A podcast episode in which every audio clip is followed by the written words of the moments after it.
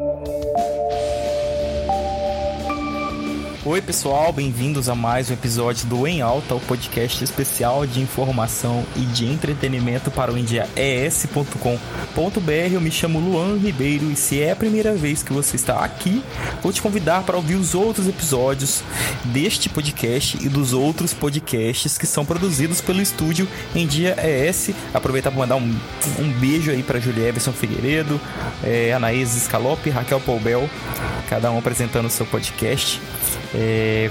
Gente, é fácil. Vai, escolhe a plataforma de áudio favorita de vocês: Spotify, Apple Podcasts, Deezer, é, Amazon Podcasts, Google Podcasts. É gratuito para ouvir. Vocês pesquisam em dia. É esse aí vai ter lá o, o Em Alta, vai ter o Pop em Dia, vai ter o Quero Me Conectar e vai ter o Mulher de Identidade, um melhor do que o outro. Hoje, para não perder o time, né, gente, aí do, do Dia Mundial do Rock que aconteceu é, no dia 13 13 de julho.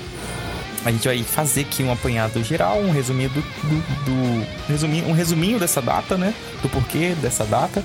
E eu tenho uma convidada muito especial que inclusive me levou para uma festa de rock and roll em Linhares no sábado que antecedeu o dia 13. Eu não vou falar onde foi, né? Porque não tem publi, a casa não fechou o patrocínio aqui com a gente. Mas foi uma baita uma festa, parabenizar a casa que fez, foi muito legal. Não tenho costume de ir em festas de rock, mas amei e vou voltar tá? Bom, gente, embora o nome internacional, né, que é o, o Dia Mundial do Rock, a data é celebrada apenas aqui no Brasil, tá?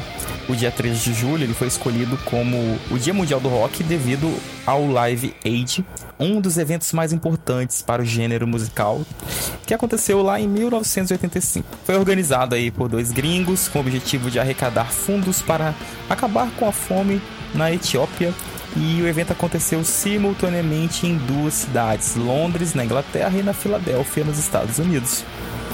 O Live Aid contou com nomes como Queen, Paul McCartney, U2, The Who, Led Zeppelin, Bob Dylan, Madonna, David Bowie, Elton John, Tina Turner, Mike, Mike Jagger, Mick Jagger e outros artistas, né? Só nomes de peso.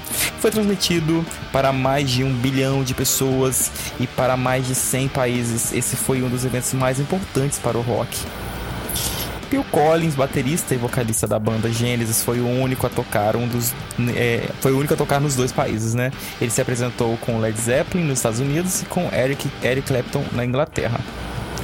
Enfim, em determinado momento, é, da sua participação, Phil Collins comentou que aquele deveria ser o dia do rock. Por mais que o Live Aid tenha sido um evento gigante, apenas o Brasil aderiu o dia 13 de julho como dia do rock. Isso porque na década de 1990 haviam duas grandes rádios paulistas de rock, a 89 FM e a 97 FM, que começaram a, que começaram a comemorar é, o dia do rock em 13 de julho. Desde então, a data se tornou um símbolo para o rock no Brasil e é comemorada pelos fãs do gênero. É isso, né, gente? Eu fiquei surpreso também que o Dia Mundial do Rock é comemorado só no Brasil. Vou trazer aqui minha amiga Priscila enquanto eu vou me tomar uma água para me superar desse choque. Chega aí, Priscila, conta pra gente a sua relação com o rock. Olá, meu nome é Priscila Jaski. Eu sou arquiteta e urbanista e tenho 28 anos. Minha ligação com o rock sempre foi muito forte. Desde os anos 90, eu fui muito influenciada pelos meus irmãos. E as primeiras bandas que eu ouvi foi no Espírito Santo, é, ainda na fita, eu pulando no colchão de mola, ouvia Mamonas Assassinas, Dire Straits, Guns Roses e Iron Maiden. Logo após, quando me mudei para São Paulo, eu tive a oportunidade de conhecer Scorpions, Sepultura. Eu lembro de bater cabeça ainda nessa época. E era moda assim no colégio, eu já me vestia assim a caráter, com pulseira de spike, colares e, e anéis. E quando eu mudei para Santa Catarina, o meu quarto tinha uma parede cheia de posters de bandas, posters gigantes que inclusive eu tenho até hoje Eu tenho muito orgulho assim deles e é uma boa lembrança que eu tenho. E essa parede era toda fechada, cheia de bandas.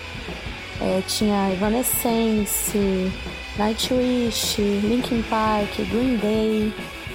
Inclusive, o primeiro DVD que eu comprei na minha vida foi do Green Day. E quando eu mudei para o Rio Grande do Sul, foi já no meu ensino médio, foi quando eu tive mais contato mesmo com o rock and roll e metal. Que foi quando eu realmente comecei a participar da cena, sair, né, ir em eventos de rock and roll, metal e além de ir nesses eventos até com as bandas mesmo da cidade, festivais, né? Encontros de motociclistas. E, enfim, desde então, toda a minha vida tem a ver com rock and roll. E rock and roll não é só música, é um estilo de vida. Por isso é que eu gosto tanto de estar no meio do rock and roll, com pessoas que gostam de rock and roll. E é por isso que esse Dia Mundial do Rock precisa ser lembrado e comemorado sempre. Um beijo, até mais. Meu amor, obrigado por ter colaborado aqui com o podcast. Muito feliz com a sua participação. Estou aguardando o seu convite para outros rolês de rock, tá? Pessoal, não deixe de acompanhar as notícias também lá no site endias.com.br, que eu já falei que vai ter site novo em breve no ar, tá bom? Fiquem acompanhando. Um beijo.